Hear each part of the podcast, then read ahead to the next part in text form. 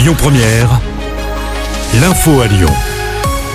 Bonsoir à tous. À la une de l'actu, trois nouveaux établissements lyonnais évacués ce matin. D'après nos confrères du Progrès, des messages d'alerte à la bombe ont été envoyés au groupe scolaire Saint-Exupéry, Chevreul-Lestonac et Lac-Xavier, situés respectivement dans le 4e, 7e et 8e arrondissement. Les vérifications d'usage ont été effectuées. Certains établissements vont, eux, déposer plainte pour alerte à la bombe et entrave au bon fonctionnement du service public. Suite, évidemment, à l'affaire d'hier et ses collèges évacués dans l'Académie de Lyon. On vous rappelle que 22 sites ont été touchés chez nous, dans la Loire et dans l'Ain. En parlant éducation, un élève sur deux ne lit pas correctement en quatrième. C'est ce qui ressort des évaluations nationales passées en septembre.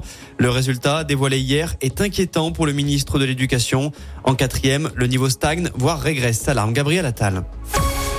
Deux mineurs ont, eux, été mis en examen après l'attaque au mortier d'artifice du lycée La Martinière Montplaisir. Tous deux sont âgés de 16 ans. Les faits s'étaient déroulés la semaine passée. Un groupe de jeunes avait ciblé la façade du bâtiment. Le proviseur du lycée était notamment pris pour cible.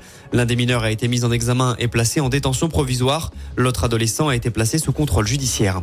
L'actu, c'est aussi cette intoxication au monoxyde de carbone hier soir. En tout, six personnes, dont deux enfants qui vivaient dans un appartement situé rue de l'Annonciade, ont été prises en charge par les pompiers.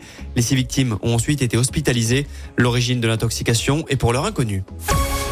Le département reste en vigilance jaune au cru ce mardi. L'Isère voisine, elle, est en orange, tout comme le pas de Calais où Emmanuel Macron est arrivé en fin de matinée pour rencontrer les sinistrés. Le chef de l'État a annoncé 50 millions d'euros d'aide pour les collectivités. 244 communes ont aussi été reconnues en état de catastrophe naturelle. Du changement à venir du côté des tickets restaurants, ça concerne 5 millions de Français. Si vous avez l'habitude de les utiliser pour faire vos courses, à partir du 1er janvier prochain, ils ne pourront plus permettre d'acheter des denrées alimentaires nécessitant une préparation. Sont concernés les pâtes, la viande, le poisson, les œufs ou encore la farine et le riz. Il s'agit en réalité de la fin d'une dérogation qui avait été mise en place il y a un an pour améliorer le pouvoir d'achat des Français.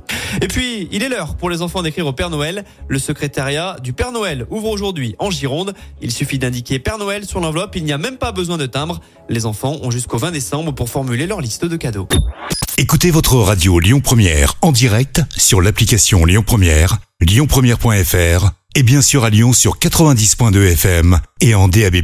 Lyon Première